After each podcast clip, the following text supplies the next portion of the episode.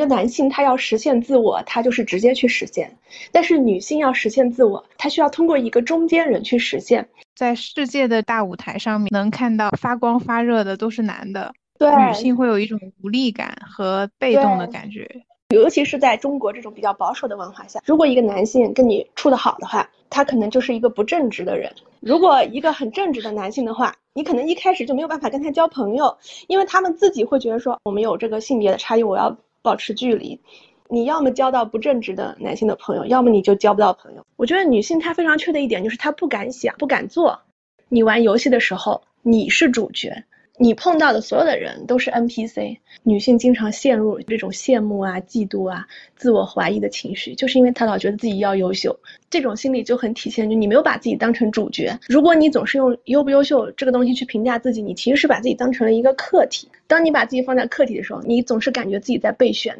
有些人他会说，我非常爱好文科，但是我作为文科生，现在发展特别的受限。他会觉得这个社会对文科很不好，然后他很无助，他很迷茫。这个时候我就会去看一下他的主页，我看到说，哎，你也不写什么长文，你的日记那里基本上是空的，然后你的书评也是空的，你也没有公众号。那么这个时候我就知道，他所谓的爱好文科其实是一个幻觉，然后他所谓的怀才不遇也不是真的。他们想要的还不仅仅是保障，而是完美的保障。就是这个钱够你花三年五年都不行，他们一定要这个钱存到够他活到七八十岁。社会上这些经济活动都是人创造的，你行社会就行，你不行社会就不行。中国人的 gap year 恐惧，哎，我休息了以后再找不到工作了怎么办？你不知道现在 HR 筛简历的时候都会把有 gap 的人筛掉吗？那我们家房贷怎么办？我也我也快三十五岁了，没有工厂要要我了。工作机会也是人创造出来的，对吧？如果他们可以创造工作机会，为什么我不可以？大家都是人吧。我知道现在很多人在大厂里面，他会觉得好像大家都在熬，但是我真的要说，你有一部分同事一定不是。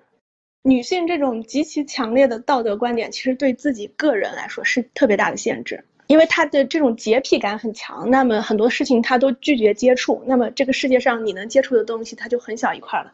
其实很多时候我是去看一些畅销书，并不知道我看完以后得到了什么。大家好，欢迎收听这一期的码农姐妹，我是小猪，我是老蔡。对我们这一期又请到了 Jerris。就是上一期反响特别热烈的一百个女性程序员的第二期的嘉宾，来跟我们深入的聊一些关于女性主义的话题。Jerris，你先跟大家打个招呼好吗？嗯，大家好。嗯，好的。嗯，其实这次录制是来源于上次我们在讲 Jerris 些个人的历程里面，当时 Jerris 讲到一句话让我很有感触，他说。在每一个领域里面都有很多的男性榜样，他们是很愿意去发声的，但是可能他们的特质跟女性是不一样的。那我作为一个刚起步的女性，我可能很难在他们身上找到一些共识，那我就会认为他走的那条路是不适合我的，可能我就会继续隐没在我所在的那个暗处，没有办法找到我自己的方向。如果在这个领域里面有更多的女性的榜样，可能就会让我知道，哎，我跟你是有共同特质的人，那你可以走这个方向。可能你的经历里面是有我可以借鉴的点的，嗯，所以我们聊到这个话题，我就觉得很有意思，我就很想追问一些问题，我们就组织了这一次节目。其实我的最主要的初心发源就是说。那对于现在的这个状态，我们能做什么？首先，我们可能是一个领域里面做了五六年，有了一点点自己的经验，但是不知道怎么再往前走了，或者把它扩大到人生领域，我怎么能找到一个呃能给我指引的方向？然后再从另外一个角度来说，我的这些经验是不是也可以去分享给别人？嗯，或者是我能不能帮助其他的女性的潜在的榜样去发声，让他们成为更有影响力的人？其实我为什么会就是在想女性榜样这个事情呢？因为我的观察就是，我不知道大家有没有一种感觉，就是你怎么去想象你在这个世界中的位置呢？嗯，我自己的感觉，包括我对很多身边的女性的观察，就是我发现大家经常会把自己摆在这个世界的边缘位置，就是这个世界上它的中心的那个舞台上发生了呃很多特别精彩的事情，但是你会潜意识里面觉得跟你没什么关系。是的，对，而且我觉得大家有这种感觉。我觉得其实像是女性为什么那么疯狂的追星。和为什么会去阅读一些就是很离谱的言情小说，其实都是在不同的角度上想要把自己摆在一个位置。像是追星，你就你可能会感觉那种就是站在舞台上的感觉；如果是阅读言情小说的话，你把自己带入那个女主角，你就可以去用爱去 操控那个男主角的一言一行。虽然。在行动层面，还是他是他是这个世界的主角，但是因为他对你足够深情，所以你可以在某种程度上控制他。嗯，对对对，这个就是我发现的，就是我们文化里面一个。呃，非常深层的结构，就是一个男性他要实现自我，他就是直接去实现；但是女性要实现自我，她需要通过一个中间人去实现。比如说，我们最典型的，我们看到的就是妈妈，就是妈妈这很多女性现在妈妈这个角色里面，她要把那个儿子狠狠的抓住。其实本质上，这个其实是她自己的一种自我实现的需求，但是她会觉得说，这些事情我都是没有办法我自己直接去做的，所以我需要生一个儿子。我的儿子可以做，那么我作为他妈妈，我就可以，我就可以，哎，通过他这个 agent，我就能做到那些东西了，就说明他本身他自己，他对荣耀、对成功，他其实和一个男人是一样的渴望，但是他就是觉得他自己不能去做，所以他要么通过他的丈夫去实现，要么通过他的儿子去实现，这也就是为什么会重男轻女背后的一个我觉得非常底层的原因，呃，之前就是那个电视剧。知否，它不是特别的火嘛？然后那个你会感觉到这个社交媒体上，大家突然都全都变得很封建了，就是会开始说一些封建的语言。但是这个语言它就特别能体现出大家的潜意识里面的一种集体的心理。比如说，他们就会很想当诰命夫人。哎，就是诰命这个词，它的存在就非常有代表性。什么时候你能当成诰命？就你儿子立了功了，或者你儿子当了官了，你就能当诰命。就是。以前的封建社会一直都是这样的，女性想要实现自我，那只有两种途径，第一种就是望夫成龙，第二种是望子成龙，就这两种途径。那我我觉得这种心理，它基本上，对它基本上是操控不同时代的女性的一个最核心的一个动力的来源。它很多你表面上看起来觉得很不理解的行为，你感觉他好像在伤害自己，但是其实背后都是这个心理机制在驱动的。他必须通过一个其他的人来实现他自己的人生目标，所以也会存在说，母亲总是会把孩子抓得很紧很紧。但是呢，父亲他他他是可以跟跟孩子完全脱离的，就是你过你的人生，我过我的人生，甚至父亲还会嫉妒，还会嫉妒儿子，就是你你比我成功，他会不爽。但是对于母亲来说，她是要把她的生命跟她孩子的生命完全是要合为一体的。是的，我觉得你说的特别有道理，就是看以前看那个武志红讲家庭亲子关系的一些书，确实有讲到这个。就是父子关系是不停的在角力，就是在儿子长大、力量渐渐变强的过程中，其实父亲是有在暗中观察，说你什么时候超过我。这个在很多文学作品里面会有，比如说父子打篮球啊，然后突然有一天发现爸爸打不过儿子，他会用一种方式去发泄他的这种不爽，但是母亲就会把自己的人生跟儿子完全绑定。他甚至在儿子结了婚之后，他会用各种夸张的方式去强加他对儿子和儿媳的这种人生的期待。嗯嗯，那这个是不是其实也有一层原因？天底下女性都是这样的，在世界的这个大舞台上面，能看到发光发热的都是男的，所以女性会有一种无力感和被动的感觉。这个就像是一种恶性循环，因为大家有这样的心理，所以他给自己的人生目标不是我自己要去做到一个榜样，而是我要当谁谁谁背后的女人，我要跟谁绑定在一起。那么，呃，对于其他的可能年纪比较小的女性，那人其实人的观念都会受到自己所看到的和所听到的影响。那你成长过程当中，你也看不见女性的榜样。甚至可能说，主流社会宣传的女性榜样是一个好妻子或者是一个好母亲。嗯，你看我们中国古代不是有那个孟母三迁的故事吗，就是她都没有自己的角色，她是谁谁谁，她是一个伟大的女性，因为她是谁谁的母亲。还有，就我我甚至看到有一个公园，他在宣传它的主题是四大贤母，就是孟子的母孟孟母，然后岳母，甚至连名字都没有。对对，就是就是，这是我们过去过去女性看到的女性榜样是这样的。他们的事迹是她把她的儿子给教育好了，所以说，嗯，那那你潜移默化就是你是你以什么样的人当榜样，你就会忍不住去模仿他。你给自己的定位就是这样子的。所以我们现在我们不仅缺乏女性的榜样，我们还缺乏新型的女性的榜样。我觉得很多女性受到了现在的这种女性主义的思想的教育，但是她还是会有困惑。因为很多时候，现在的主义告诉大家的是，你不要这样，不要那样，不要局限在一个母亲，不要局限在一一个妻子。那你要怎么样呢？我们就就还这个这个部你要怎么样这个部分是很难看到的。所以说，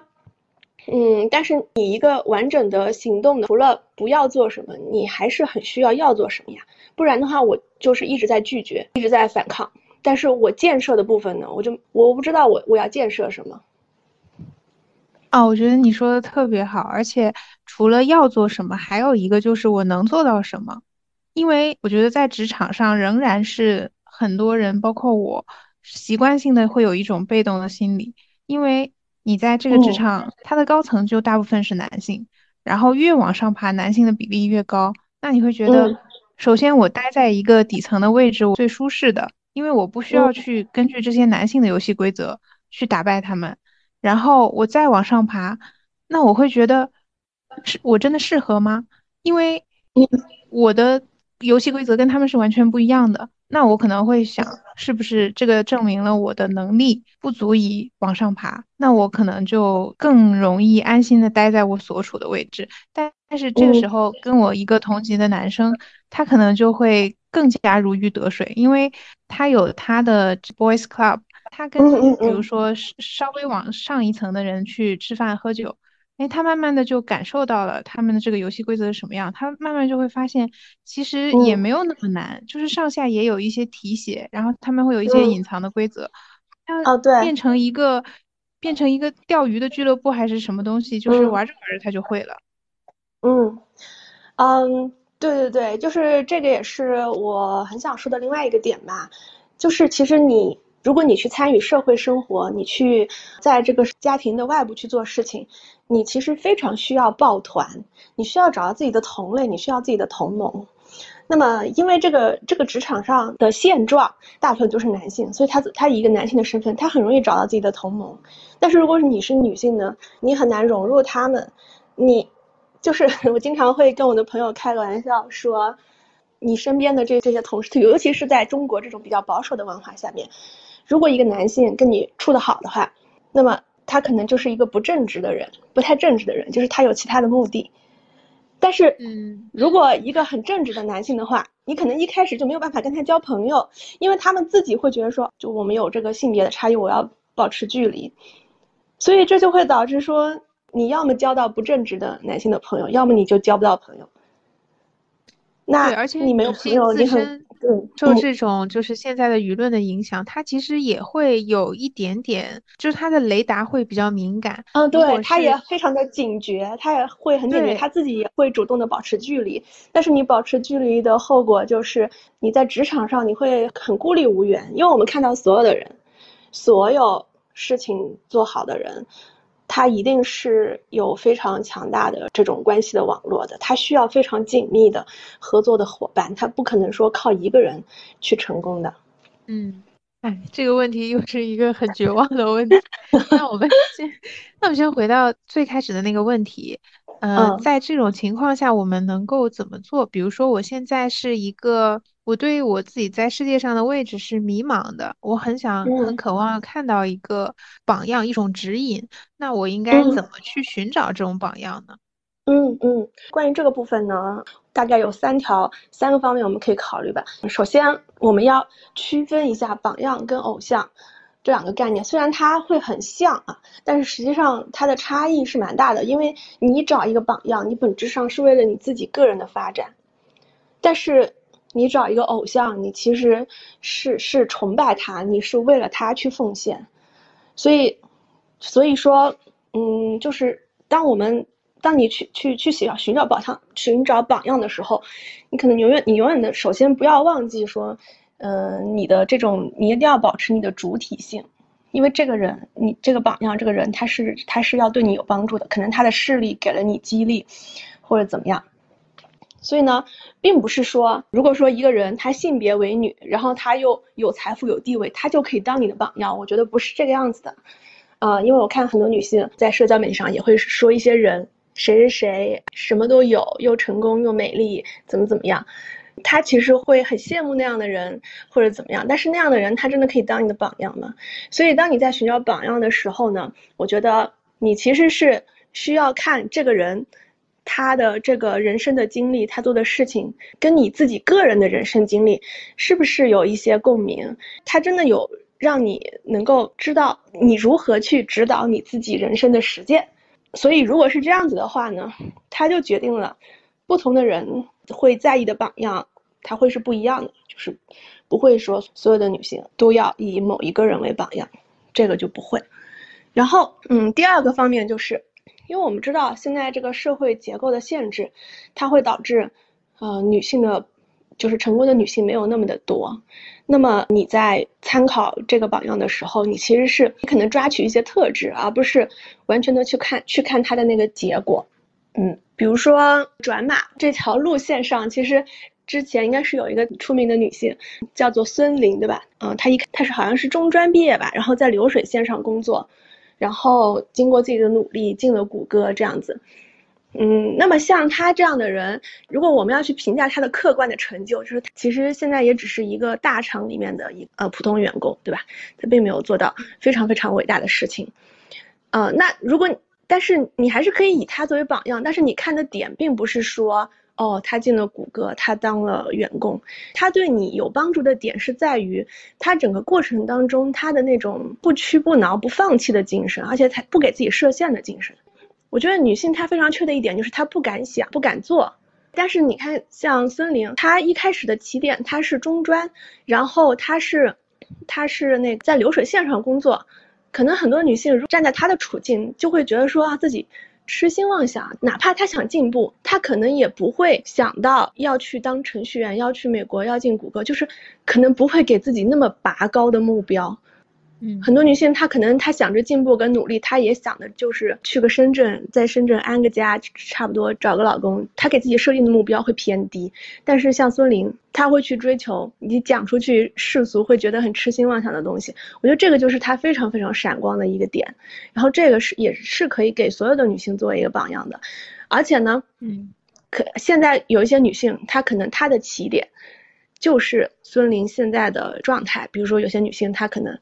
呃，原生的条件比较好啊，他一开始读的就是美本，然后他一毕业进的就是谷歌，但是他仍然可以以孙林作为榜样，因为孙林的这个追求的过程，可能是很多条件好的女性都不一定具备这种野心，而且还有长期的坚持，因为他从他的起点到他现在走到谷歌，其实这个中间的这个过程很很长，我看大概有十年吧，对吧？因为他是十七岁进的工厂。然后他现在是二十七八岁，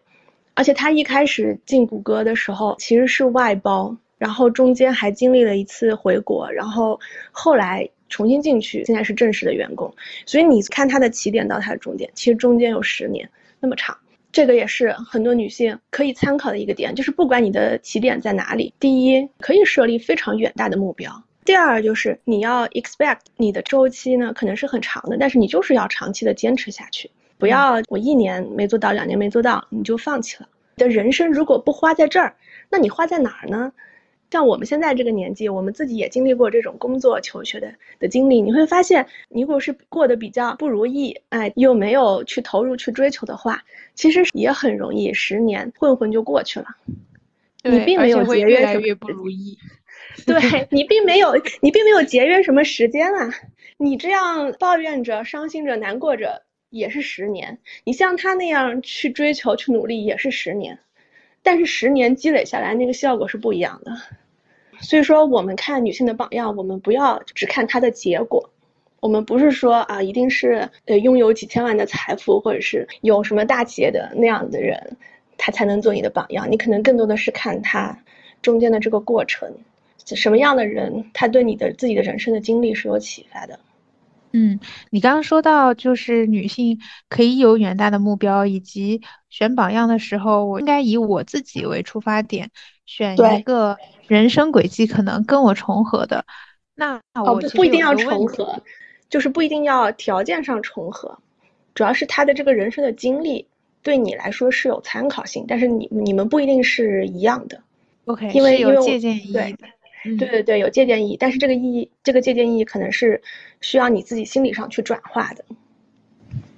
对，我觉得这里包含了一个挺重要的前提，是说我得足够了解我自己。比如说，我是不是一个野心勃勃的人？我是不是会支撑得起宏大的理想？好像有很多人他并不知道自己是什么样的人，也不知道自己想要什么。又有另外一种人呢，是。什么都想要，就是比如我，我觉得我是很难放弃，就是我我什么都想要。比如说我有一个很远大的目标，我想当作家，那可能我能接受它是十年起跳，需要这样的一个过程。可是在这个过程中，我又不想放弃职场上的发展，我又不想放弃我的，比如说家庭，然后我是想要当母亲。但是这些东西放在一起，你就会发现你的精力根本就是不够的。所以，我如果你要让我去找一个女性的榜样，我也不知道要找什么样的。因为首先，职场上我看到成功的女性，她可能就是非常愿意花很多时间放在她的工作上。但是我觉得，那我又没有这么多的时间，就是我没有办法去做一个取舍。我觉得这里有两个问题，第一个就是，呃，你说很多女性不知道自己要什么，我觉得这个其实是涉及到一个自我的问题。其实我我经常在谈女性相关的话题的时候，我都会强调一个概念叫做主体性，但这个概念不是我原创的，它其实是社会学的理论嘛，包括为什么。波伏啊，他写那本书，他也叫第二性，他的意思就是说，男性是第一性，女性就是比第一性要次的那个那个第二性，对，一种附庸。那当他是附庸，这就说明他不是主人，他不是那个主角。我们用游玩游戏的概念去理解这个事情，你就很明显看到，就是你玩游戏的时候，你是主角，你碰到的所有的人都是 NPC，然后这个时候我就要问一个问题。那游戏的主角，他一定是这个游戏里面最强的，就是战斗力啊什么那些值最强的那个人吗？经常都不是。对，所以很对很多女性，她在思考自我的时候，她经常会纠结一个问题，就是啊，我不够优秀，怎么怎么样？包括女性经常陷入这种羡慕啊、嫉妒啊、自我怀疑的情绪，就是因为她老是心里面有一个标准，就是她老觉得自己要优秀，她优秀的时候她就感觉比较好，然后她不优秀的时候她就慌。这种心理就很体现，就你没有把自己当成主角。你在一个游戏里面，那个主角他肯定不是最优秀、最强的，但是他会慌吗？不会。这个主角跟 NPC 最大的区别就是，主角有成长性，但是 NPC 没有。那个 NPC 他再怎么优秀，他永远都是那个样子。但是主角他是有一个发展的过程，就是整个游戏它的核心的点就在于，你如何让这个主角去丰富自己的故事线。你如何让主角从一个默默无闻的人变成一个，就是他的能力上如何去升级？他有很多很多这种成长的点。那一个好的主角，他的点就在于他的整个故事的丰富性、丰满性，而不是他的最终的状态，他有多优秀，他是不是最强的人？嗯，就是我们其实是你完全需要重新思考你自己，你在这个世界上你到底是谁？然后你来到这个世界，你的目的是什么？如果你总是用优不优秀这个东西去评价自己，你其实是把自己当成了一个客体。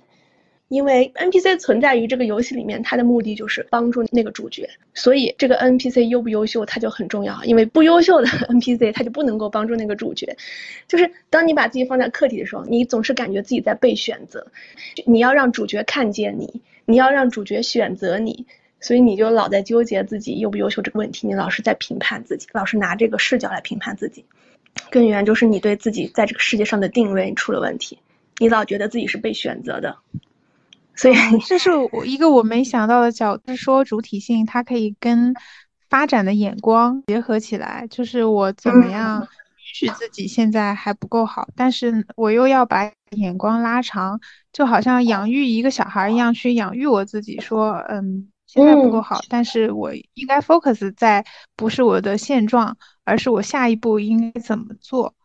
这个我突然想到，我研究那个小说理论，就是有很多人他会提到人物弧光，他评价一个优秀的作品，不是会看这个主角是不是在客观上足够优秀，或者或者他的剧情怎么样。其实有一个很重要的指标是说，他的人物弧光是不是够丰满。如果一个人他从头到尾这个情节是很跌宕起伏，可是这个人本身他没有成长。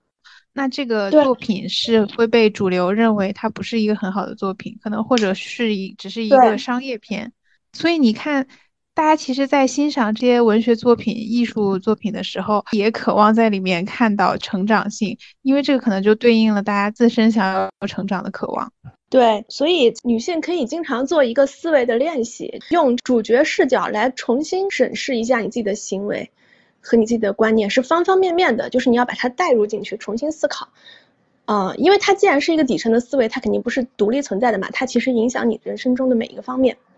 比如说，当你把自己带入主角视角的时候，你重新思考一下你的不好的原生条件，你认为自己的缺点，那你会有什么样的不同的结论呢？因为我经常看到很多女性她在网上发表一些非常绝望的言论，比如说她会说。哦，我非常羡慕白男，我希望我下辈子投胎成为白男，因为我们作为亚洲女性，我们，呃，什么什么有太多的这种这种痛苦了，有对，受到了太多的限制了，就是他们经常会发表这种很绝望的言论，就是这种这种自我厌弃的言论，他会觉得他会觉得说我不想要开局是这样，我就，我觉得我很受害和我很无力。我不想努力，我只想重开。但是，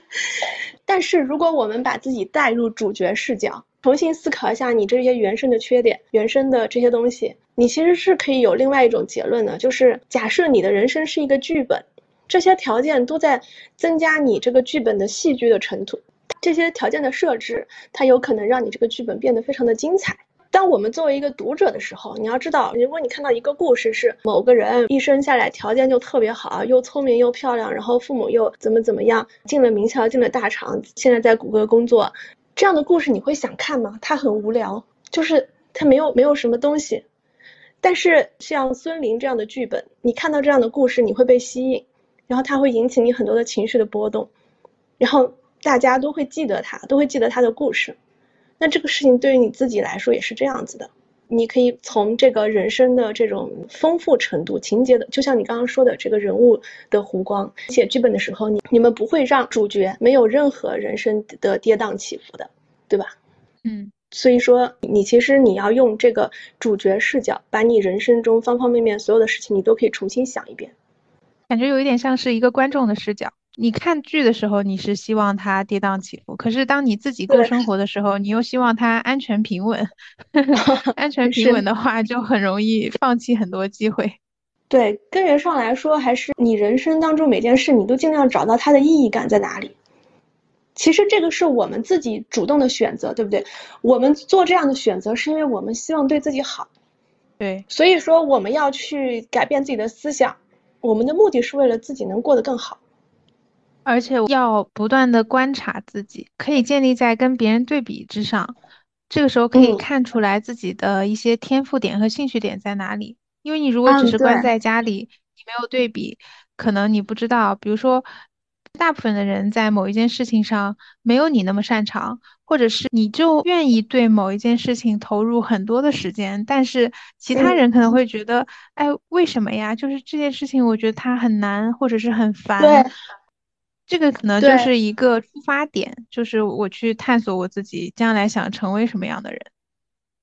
对对，嗯，这个就像你刚刚说的，你可能会同时有很多个目标，你没有办法放弃，但是你又没有办法同时去追逐，这个时候怎么选择？我觉得它不是一天之内想清楚了选了，它不是这个样子的。你的选择本身也是一个探索的过程。你一开始可以有很多个目标，但是你可能通过不断的尝试，以及你通过你观察你自己，你会发现，哎，有的东西你以为是你的目标，但是你观察自己一阵子之后，你会发现啊，其实你在这个方向上并不愿意投入那么多。然后有的方向你你可能一开始的时候没有特别的注意它，但是你最后发现，哎，你通过你自己的行为上去看。你会发现，其实你在这个方向上，你可能是你擅长的，你你想要的。其实，当我们去观察别人的时候，这个标准其实就特别的明确。比如说啊，看到有些人他会说，我非常爱好文科，但是我作为文科生，我现在发展特别的受限。他会觉得说，这个社会对文科很不好，然后我发展不出来，让他他很无助，他很迷茫。这个时候，我就会去看一下他的主页。我看他写过多少东西，然后我就看到好严格哦，因为这是这是很客观的，对不对？我看到说，哎，你也不写什么长文，就是你的日记那里基本上是空的，然后你的书评也是空的，你也没有公众号，那么这个时候我就知道说啊，他所谓的爱好文科其实是一个幻觉，然后他所谓的怀才不遇也不是真的，啊，哎，我觉得这个这个角度是不是这样？我刚才也想说，同时需要很多东西。这个里面除了看个人的兴趣点和天赋之外，可能还有一层，就是说我还需要支撑我自己的生活。那是不是这里会有一些矛盾？我觉得这个事情就是你去跟别人对比。他一下子就很明显，热情是没有办法隐藏的，就是你有的时候你有就是有，没有就是没有。因为我我为什么会找到一个这样子的标准？因为我看到那种我认为真正爱好文科的人，我发现那些人他就是爱输出啊，他忍不住他就是狂写啊，就是他输出的量会非常的大，他跟一般人之间会出现很明显的差距，因为其实相当于你选了一个赛道。然后呢，你在这个赛道上，我们会发现那些走的最远的人，他最突出的点是这个，就是如果你爱好文学，那么他你特别突出的特质就是你非常喜欢输出。然后你一对比，你就会发现啊，其实你在这一点，你跟他们是不一样的。嗯，然后你，然后这个时候你就知道你内心到底是不是真的那么的热爱，你其实是需要对自己的认知有一个修正的。嗯，那我们说回就是女性榜样的这个问题。其实上次我们也说到一个点，就是说我在遵循这个以男性为主的世界的规则。那如果我要往上走的话，可能我要把自己的一些女性的特质去掉，去更加的男性化，这样可能会比较容易成功。然后，但是在这个路上，我是不是就失去了我自己？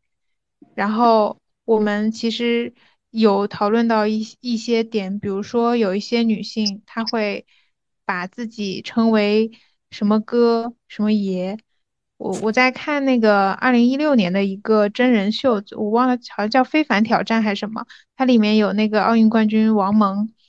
然后又有又有一个就是当时还不火的女演员朱珠，他们两个就是非常极端的两边。王蒙就是那种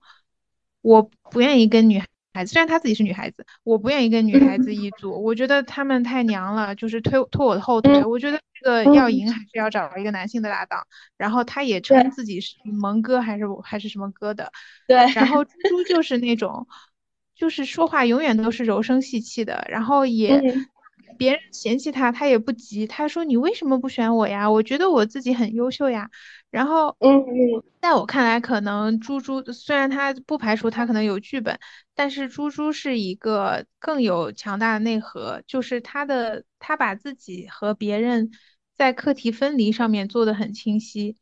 如果别人对他有一些什么样的想法或者嫌弃或者举动，他不会觉得是他的问题，他会想说，哦，你这个人可能你的看法有失偏颇，那我要对你。适当的释放一些善意，我要去引导你。但是如果我在我努力几次之后发现你没有达到我的预期，那我就放弃。但是我也不会把自己放到一个受害者的位置。我好像说说有点扯，有点远哈，就是只是我，只是我非常喜欢他在这个游戏里的一些表现。但是我其实我想去讨论的是说，为什么会有一些女性，她是。把自己跟就是女性的这个群体割开的，她是更愿意去把自己显得更加靠近男性这个群体。那这些人是不是不太适合做我们的榜样？嗯，呃，我觉得你举的这个例子非常好呀，就是猪猪跟王蒙的这个对比这个例子，我觉得非常好。这个东西就是，他他就是在在告诉我们说，你觉得你把自己叫成叉哥叉爷，你就你就真的能变强大了吗？你就真的会比那些长头发的，然后看上去非常女性化的外表人，你真的有比人家更强大吗？不一定，啊，对吧？我觉得你。本来勇敢坚强，它是一些人性、人类共同的品质。人类什么样的人都可以有这样的品质，但是呢，你却会觉得说，你一定要变成一个男人，你才能拥有勇敢和坚强和冷静。你觉得你作为一个女性，你就不能够拥有这些这些特质？这种想法还真的是对的吗？而且性别是属于你的东西，就是。你生下来你是一个女性，但是你却自己厌恶这个身份，你觉得你拥有这个这个性别，你就失去了一些美好的品质。你想要拥有那些品质，你必须先把自己性别给变了。嗯，其实我我我们之前学人类学，它有一个理论的基础，就是一开始的时候，人类学它是非常关注，它想知道人跟别的动物有什么不一样，然后他们去基因上什么对比了这个。人和其他的动物，然后他们发现一个非常惊人的结论：人和 chimpanzee 就是一种生物上离人最近的一种猩猩，人和那个大猩猩在基因上只有百分之多少零点一的差别，反正非常非常的小，具体的数字我有点记不清。就是人和那个大猩猩，它在基因上的差别都如此如此的小，那男人跟女人他的差别能有多大呢？我觉得从生物基础上，从生物的原理上来说，你这个结论就已经站不住脚了。你为什么会觉得一些一些人性的品质是性某个性别专有的？而且我觉得你根身就是来源于一些很肤浅和很刻板的感觉，他其实没有进进行深入的观察和思考。嗯，我我觉得是这可能。是这样，就是因为我们现在大多数的行业有话语权的都是男性，哦，对，我通过是想通过就是叫自己什么哥、叉哥这样叉爷、叉兄，去成为那个圈子的人。像刚才 Jerry 提到，就是呃，成功的人都有一些圈子文化嘛，他想通过这些叫法让自己去融入这个圈子。不然，其实我觉得可能不是什么人类学的那些原因，是不然他融不进去那个圈子，是想让自己获得更多的机会，一些潜意识上的一些东西。对对，那这里要反过来一点，就是说，你把你自己，你你去模仿一个男人，你就真的能融入吗？就是别人就会把你当成是同类吗？嗯，其实很多时候思考这个男性跟女性的这种。这种困境，我我觉得有一个非常相似的结构可以参考，就是就是中国跟外国。其实，你把这个思想，你你去看待，就是中国面对西方世界，它的那个处境，它跟女性是很像的，啊，它，呃，现在西方的文化它是很强势的，科学也是人家发明的，经济也是别人在主导。那对于对于中国人来说，你想要融入这个世界，你怎么办？摆在你面前是两种选择，第一是你就把自己彻底的洋化，比如说，新加坡明明都是亚洲人，但是他他的官方语言是英语。其实当年中国建国的时候，就有人提议说，我们是不是应该放弃英文，所有人都学英语？你你，这样的话，你你更容易跟那个西方去融入。然后另外一种选择就是说，你。你学习人家，合作人家，但是你保持你自己的这个中国的身份。你把这件事情换一个结果，你去思考，你就知道了。你觉得 中国应该把整个国家都完全西化吗？你觉你觉得中国应该就是停止叫自己自己，就是不要再叫自己中国了，然后不要再使用中文了？你觉得这种行为，我我觉得这是一种，我觉得这就是一种懦弱。对，有的时候其实完全放弃自己，可能也融不进去。对啊，你完全放弃自己，别人会把你真的当成是一个兄弟吗？嗯，因为你你你本来就不是啊。嗯，嗯，对对。那我们刚才在还是在就是说女性榜样的这个问题，然后我们岔出来说了一些读书和建立知识体系的方式。嗯，我想再回去问一下 Jerris，就是你在生活中和你你平时阅读这些书籍和影视作品，你有一些什么样的女性榜样可以推荐给我们吗？嗯，其实呢，我自己啊，女性的榜样真的是不多，因为他本身这个选择就很少。那那呃，就是我自己我在生活当中我会去参考谁？我其实。嗯，就像我一开始说的，我更多的会去把这个性别角色拿掉，就是什么样的人，他的某一个部分的经历对我有启发，我就会去去关注、去记住。我把我我会特特意的把这个性别角色拿掉，会比较就是尽量去忘记这个呃性别的呃这种差异。但是如果说专门要说女性榜样的话，我来说几个给我留下深刻印象的的人，比如说。啊，我这里也是举几个例子啊，可能呃就是一下子没有想的很完整，呃，比如说呢，是有彼得兔的那个作者，嗯，叫波特小姐，然后有一篇有一个电影是是讲他的故事的，我是因为碰巧看到那个电影，哎，我觉得很打动我，然后他打动我的点在于，这个波特小姐她是一个非常有创造力的人，而且她构建了一个自己的世界，她不仅她那个童话故事。她画的非常的好，而且她在现实生活当中，因为她她靠卖她的童话书，她赚了很多钱，然后她又没有结婚，然后呢，她就买下了一块地，然后把那块地构建成他一个他自己理想的他想要守护的地方，就我很欣赏他这种构建自己的世界，不管是在虚拟的文学中，还是在现实当中，他都很努力的去构建自己的世界，这一点我我很欣赏，就是而且也给给我很大的启发。对，我然后呢去看了这个电影，嗯，我觉得他表现的还是挺平淡的，就是没有非常的惊心动魄。但是他其中有，他其中有一个点会让我觉得，如果是我的话，我做不到这样。就是他在嗯十八岁的时候决定了他自己是不结婚的，然后其实他是在什么维多利亚时代，对吧？就是那个时代。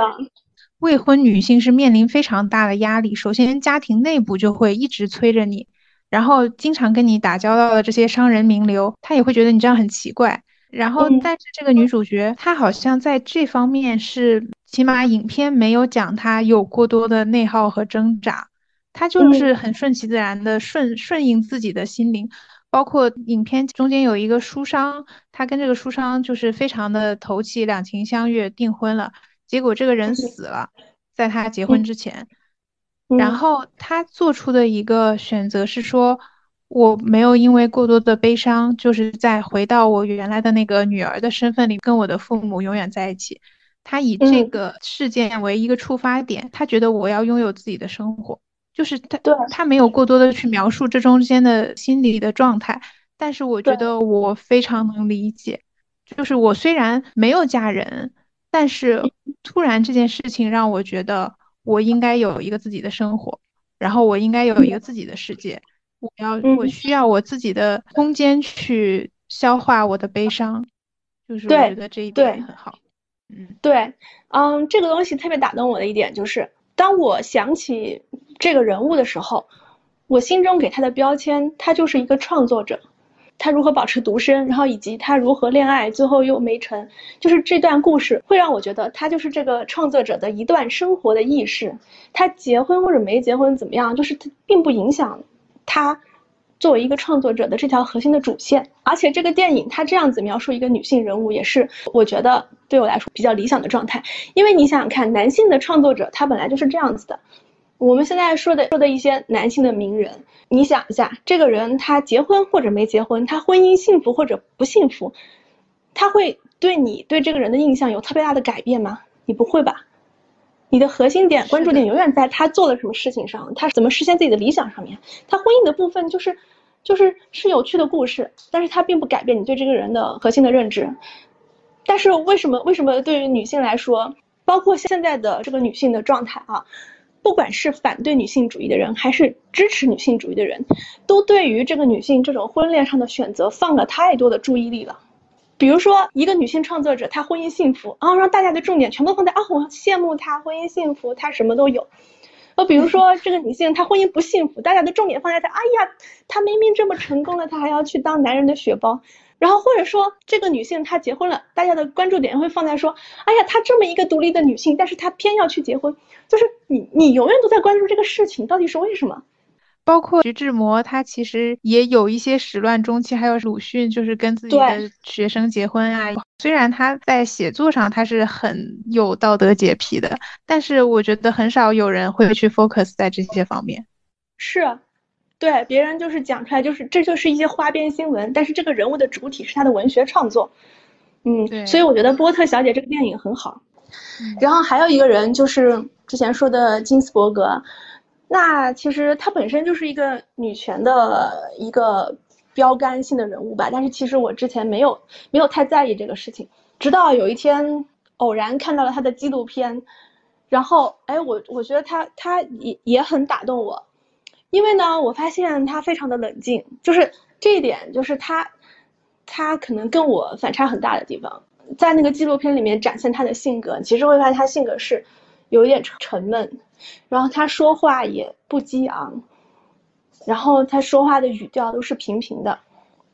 然后呢，他做的事情也不是那种非常激烈，就是喜欢站出来宣传啊，喜欢站出来呐喊的事情，不是。但是你从他的行为上，你会发现他的人生经历也是很坚韧，就是一直在努力。然后他最后他当上了大法官。他的语言上，你会感觉他这个人比较平和，但是他的行为上，他其实很激进，因为当时的社会对他意见很大，甚至给了他一个名字叫 Notorious Ginsburg，就是说他这个人很臭名昭著，就是很恶劣，但是他行为上非常的强硬，就是让我觉得说，其实人最重要的是你做的怎么样，而不是你说的怎么样。其实我觉得他就是他有意培养的一种智慧，就这个我也很欠缺。我记得他那个纪录片里有一句提到说，我妈妈曾经告诉我，当你真正有理的时候，你不需要大声说话的。嗯，就是我觉得这个很厉害，因为我们很容易在，因为我们现在又很敏感，又处于一种觉醒的那个交接的时段，就是我很容易在这个时候就过于激动，但是其实激动的结果是。你没有争取到真正的权益，你只是发泄了一下情绪。对，其实如果你每天情绪波动很大，然后你天天在网上跟人吵架，这个非常消耗你的能量。那你最后你真正想要对这个现实世界造成什么影响，它是需要靠你做出来的。就是你你你可能说的说的很好听很激烈，但是最后这些东西是消散掉，它只是消耗掉你的能量。我觉得这个是它对我整个人生的。一个提醒，就包括很多女性，你可能现在会有很多的愤怒，但是你真正最重要的事的事情是什么？是你每天都要去做、都要去积累、都要去建设的事情。你要把那个东西事情给做出来。你这样一直控诉社会不公什么什么的，可能只有周围你周围几个人听到，他也不能改变什么，反而对你本人的情绪非常的消耗。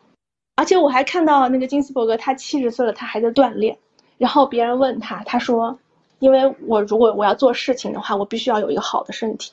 所以锻炼就是我的任务。对，是的。所以我觉得他整个人生的执行上面，就是对对我们是非常大的启发。你会看到一个一个行动上的狠角色，他不一定要在语言上体现出来。对，可能就是不要对自己有那种幻想，就是嗯，国内职场剧里的女强人就是雷厉风行，然后在。在股东会议上就是大开杀戒什么的。对，那那那些那些塑造的那种大女主、那种女强人，呃，非常的不符合现实。而且即便是男强人，也不符合现实的。你看男性那种那种事业很好的人，他真的会那么的没礼貌，就是整天在那儿霸总吗？不会啊。我 看到那个 马马斯克的访谈，是有一段访谈是他跟马云对谈，马云完全在气势上把他给压制住了，就。他说话还有一点磕磕巴巴，但是他的内心肯定是一个很霸道的人，对吧？但是不是说他一定要在表面上表现出来？我想起 j e r r i s 之前的一个豆瓣动态，说应该少看一点那种牙尖嘴利的大女主，应该就是你当时举了一个是搞 AI 的两个女生，就创业很成功嘛？对我感觉这种才是我们生活中可能他说的没有那么的，他甚至也没说什么，对对吧？他没有站出来说什么。但其实他是默默的做了一些事情，而且还很成功。对，就是你更多的要去关注，包括你去判断一个人到底怎么样。我觉得更多的是看他的行动，而且看他的行动经过了时间很长之后，他是坚持下来了，保持了一致性，还是说晃晃样子，很快就退缩了。就是这个才是最本质的东西，而不是说他嘴上说的多么的厉害。然后可能就是榜样的作用，就是当我们没有一个榜样去树立的时候，我们只能去学习那些作品里面的一些比较虚幻的人物形象。但是如果有一个实打实的成功的人立在那里，可能我们就会有一个标杆，说啊，其实是应该怎么样的。对，其实影视作品，我觉得它完全是分成两类，一类是很梦幻派的，它出来的东西都是很符合你的梦境。但是还有一类是现实主义的，就是它它立足于呈现真实的现实的世界吧。现在有太多梦幻派的影视作品，就是你比如说，比如说他们说那个甄嬛大女主，就是你现实当中真的见到哪个女的脸上是那样子的表情吗？就是整天我在酝酿什么，然后黑化，对他真的会露出那样子的表情吗？我觉得现实生活当中你会发现，越是职位高的人。他跟人相处越是如沐春风，因为这样子符合他的利益。他要当领导啊，他跟你，而且他他跟你和颜悦色的说几句话，他又没有损失，又能让你心情好，他为什么不做？他为什么非要在你面前耍架子？对他有什么好处呢？是的，是的。然后最后一个人是这个宋清如，这个是我之前看的一本书，大学的时候看的，然后。那本书其实宋清如她出名是是因为她的丈夫，但是我觉得她本人其实是一个非常值得写的东西。然后那本书是她的丈夫叫朱生豪，是中国第一个翻译莎士比亚的译者。然后呢，朱生豪死的很早，可能三十多岁就死了。然后，但是他们有一个孩子，然后宋庆如把他的孩子抚养大了，然后他的孩子后来就写了一本回忆录，就是专门讲他的父亲跟母亲的故事。然后特别打动我，就是我发现宋庆如这这个人的性格令我非常的敬佩，因为他一开始的时候，他在那个年代，他首先他就很想上学，他想成为一个新女性，就不想进入婚姻什么的。然后他学习的机会是跟自己的家庭争取来的。然后他上了学之后呢，朱生豪就就非常的喜欢他，但是当时宋庆如想的是，我想要发展我自己生活，我不想进入婚姻，所以他一直拒绝朱生豪。嗯，但是可能朱生豪就是非常的热情啊，朱生豪这个人性格就是很不切实际，但是非常浪漫，可能就把就把宋庆如给打动了，然后他们俩就就结婚了。但是朱生豪这个人他身体很不好，所以他很早就去世了，三十多岁就就去世了。然后特别打动我的一点就是。朱生豪去世了之后，宋庆如她一直是自己一个人生活的。然后呢，中间有一段啊，在大概就是在中国比较困难那个时期，可能文革附近还是怎么样，反正是社会压力很大的一个时期。宋庆如怀孕了，然后又生了一个孩子，但是没有人知道那个孩子的父亲是谁，她也什么都没说。然后哇塞，好酷哦！对，然后她就一直在当老师嘛。他把这个教师的事业也做得非常的好，当然大家也都很尊敬他。然后中间其实，嗯，因为朱生豪是一个非常喜欢表达的人，其实他因为他是一个搞文学的人，所以他其实写下了很多描述宋庆如的信件，就是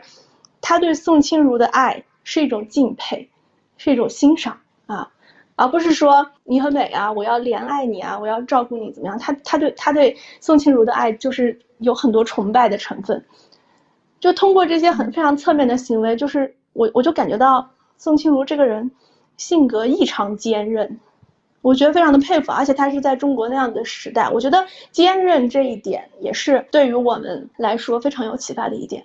就如果你真的遇到像她这种丈夫去世，然后以及遇上这个中国这个文化上非常不开明的年代，这些东西它外在就是命运加在你身上的灾难，你其实没有办法躲。那但是你还是可以选择坚硬的、坚韧的生活下来。他还是完成了他想做的事情，他还是把他这一生给过好了，按照自己的心意活下来了。对，我觉得除了没有把自己当成别人的依附之外，其实最主要的还是他很了解自己，他想得很明白，他有一个人生的目标，所以在人生很低谷的时候，他仍然能够靠着这种精神力量生活下去。对，而且而且就是宋清如不是有照片嘛？她整个人的长相就是非常清秀、非常温柔，嗯，看上去很柔和的一个人。但是她在我心里面，我一直觉得她是一个狠人。就这个也是提醒我们，谁说谁说女性不可以更坚强？我觉得，我觉得换一个男性经历他的生活，都不一定都不一定能坚持下来。我觉得他这个人就是从头到尾，在我心中留下的印象，我就是觉得他是一个狠人，就非常的非常的坚韧。而且他对于他自己生活中的很多痛苦，他就是扛过去的，他也没有说他要跑出来找人哭诉啊什么的就没有。这就是为什么他后来又生了一个孩子，他竟然什么都没说。我至他接连连他的孩子也不知道，就是大家都不知道，他后来生的那个孩子到底是发生了什么事情都不知道。但是他就是可以就这样，嗯，让他过去。对，我觉得想得很清楚吧。不管这孩子是意外还是设计中的，但是我觉得他是有直面自己的一些欲望，而且他会认为说我不需要跟别人解释这些东西。对对，内核很强大。对对，他就不解释，他就他就过自己的生活。嗯，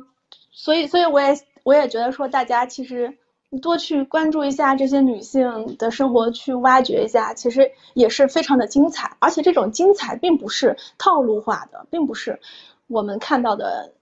这种偶像剧里面大女主如何如何。他们的这种精彩真的是各式各样的。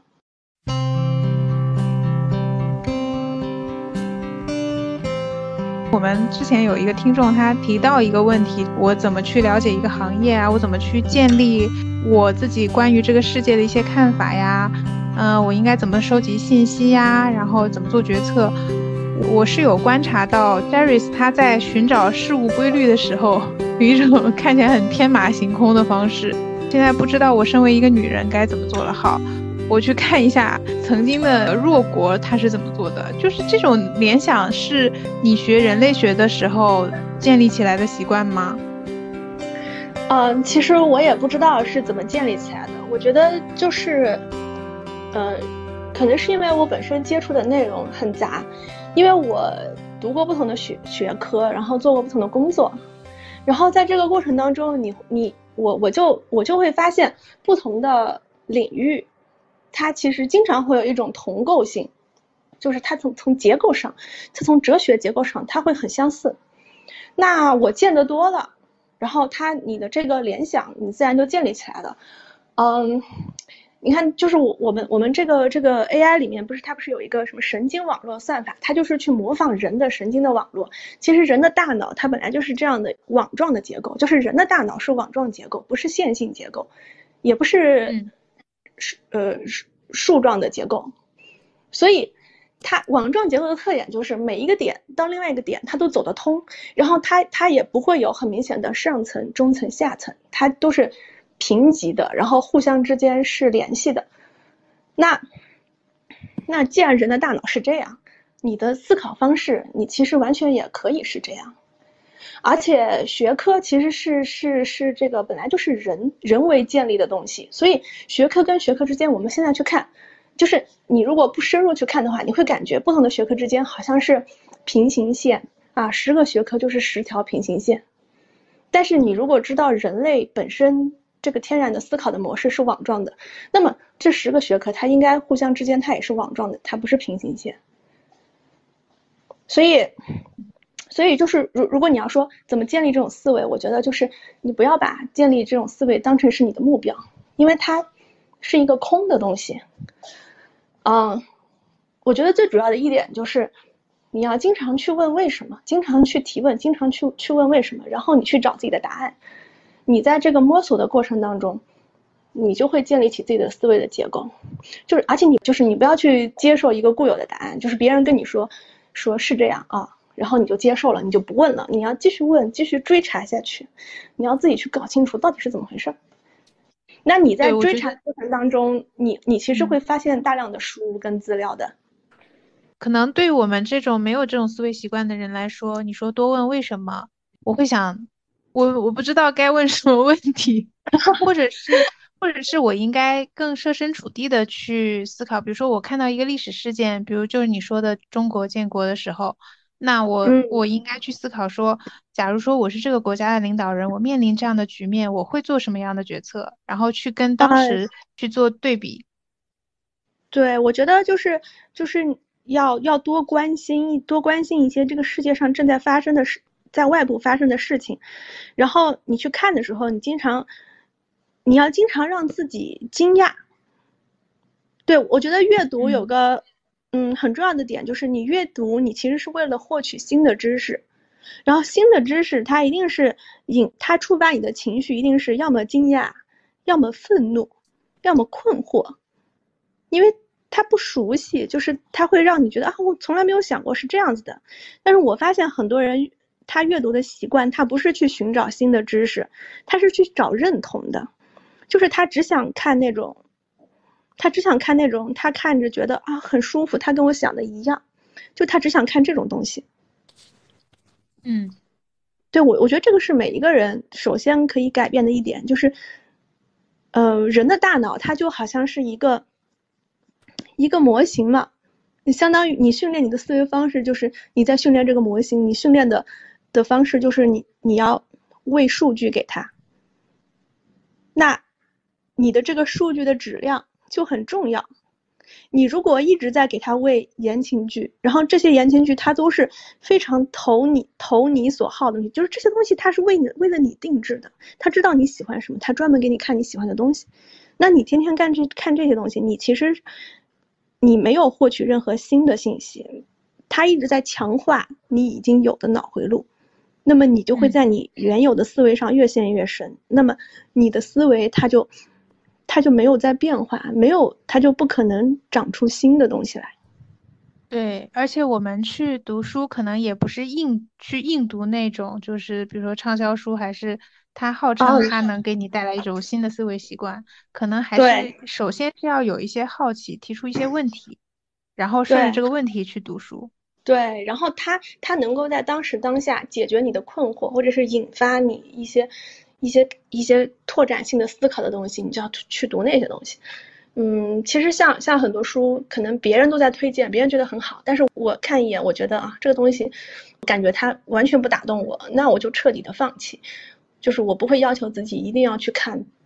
别人都认为好的书，就也不用随大流。那我觉得你一直在强调的本质其实是。并不是说我们在形式上要做某一些事情，养成某些习惯，而是说我们要从自我出发，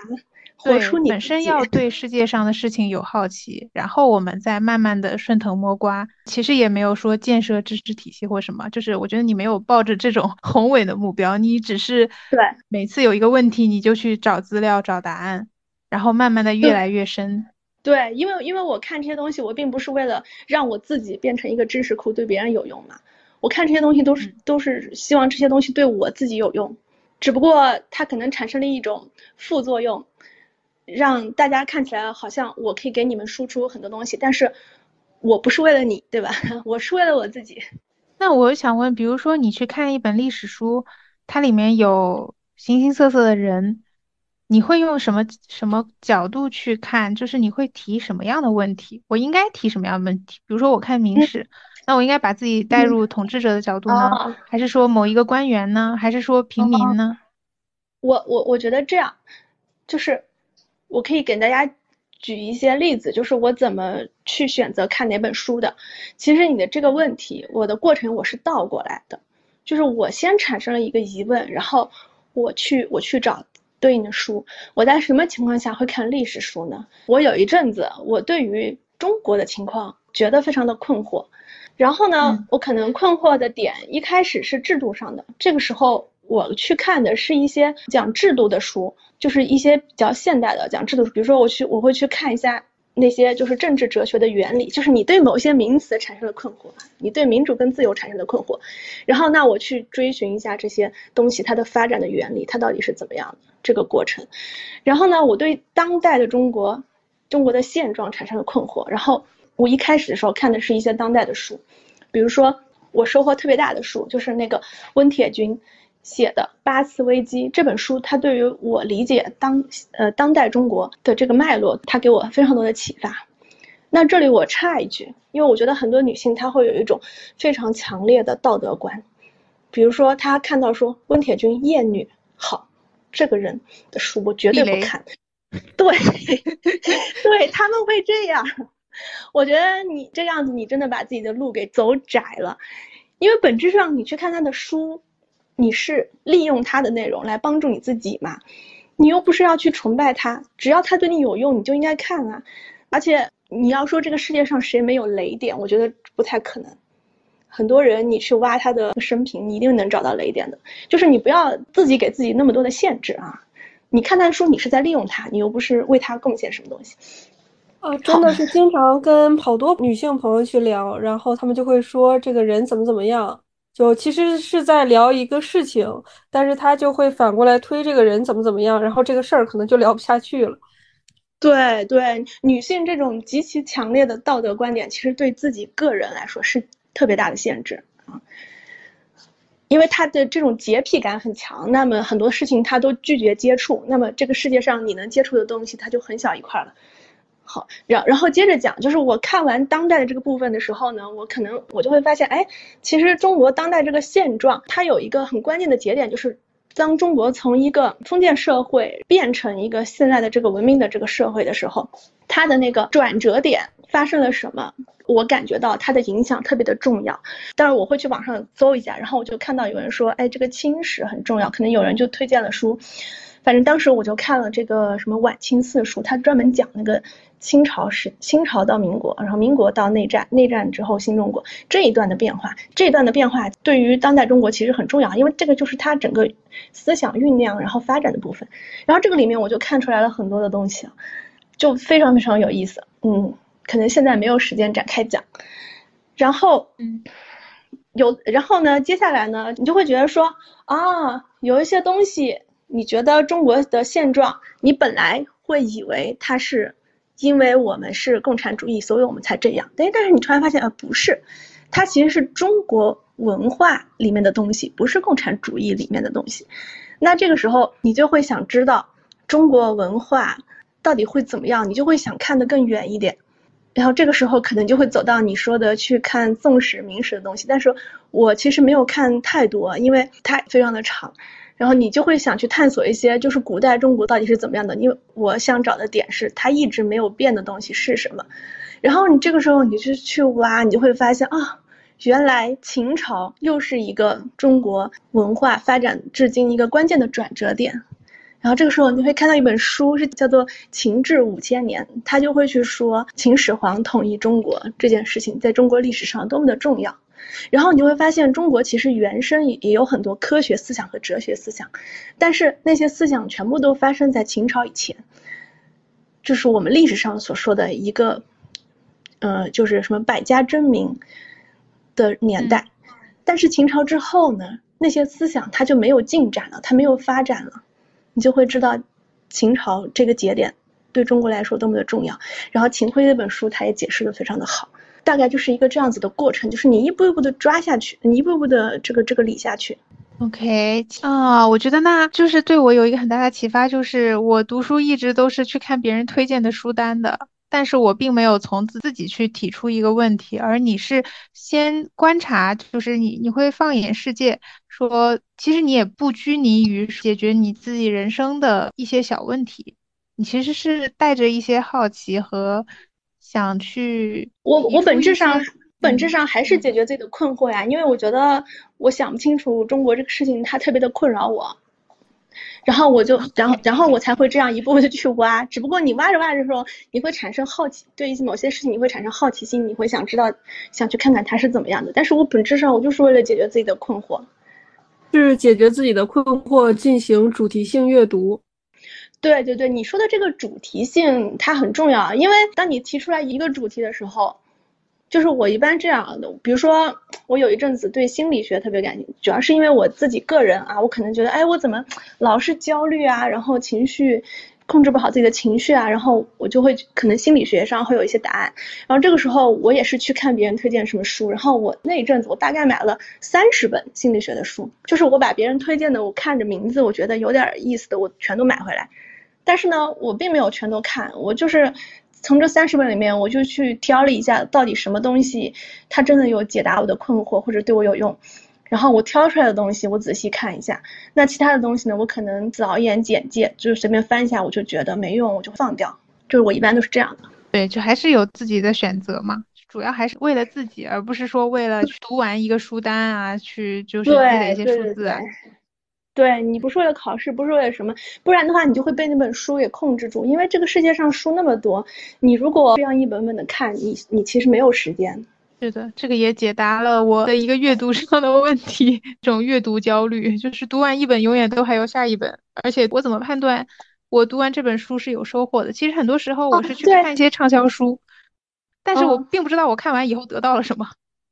对你你说的这句话很对，这个就让我想起就是。之前有有一个人火过一阵子，叫做范雨素，然后他本身是一个清洁工，没怎么上过学的清洁工，但是呢，他就是很爱读书，然后突然被那个记者采访了，然后他们就会发现啊，这个人他文学上特别的有灵性，然后他说过一句话，他说一本书读完很可能很快就忘干净了，好比竹篮打水是一场空，但是竹篮经过一次一次水的洗礼，会一次比一次干净。哦，我觉得他的这个比喻。就是非常好，就是描述了这个读书的过程，但是它的落脚点在于干净，干净是一个道德描述。这里又要回到我说的那点，就是女性过于在意道德了。我管我自己干不干净呢？我不在乎我自己干不干净。所以，我如果是我来说的话，我想把这个“干净”这个词给替换掉。我觉得，经过一次一次的洗礼之后啊，你可能会。更通透、更有智慧或者怎么样啊？但是我绝对不想追求什么干净，就是我觉得他，但是他描述的这个过程非常的好，就是你大脑的容量是很有限的。你看完一本书之后，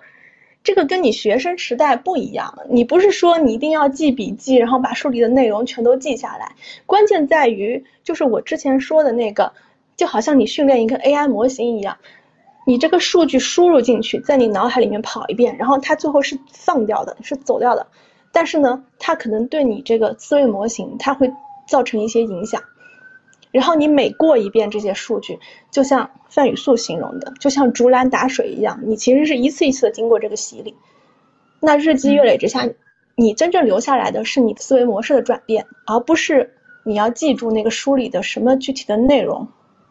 那我觉得竹篮打水这个比喻在这个里面不是非常恰当，可能就是我们会有一些变形和重塑的过程，但是竹篮打水它更是一种，就是我小时候读了世界名著，读了很多，然后我懂了人的那个对和错的界限，导致将来就是再沉沦，我也是有一个下限的。我觉得更哦，更接近于这种说法。对，它是一个，就是它的落脚点又放在了道德上面。嗯，但是我不认为是这样的。他会从一个旁观者的角度去审视自己，我做人是不是足够有道德？但是你是从一个我内心出发，我就是需要对我有用的东西，就是我想要在这个世界上，我想做什么事情，那我关注的点在于我能不能如何做，然后我会遇到什么阻力，我怎么样突破这些阻力，我怎么样避免这些阻力。然后他在意的是别人怎么评价自己。就是他在意的是他自己在别人眼中是一个什么样的样子。谢谢你收听我们这期的内容，后面我们可能会分主题跟 Jerris 进行一系列关于女性转行和个人成长几个话题的访谈。如果大家听到这里觉得有收获，也想对 Jerris 提出其他任何问题的话，欢迎在小宇宙给我们留言，或者加入我们的微信群。那我们下期再见了。拜拜，拜拜。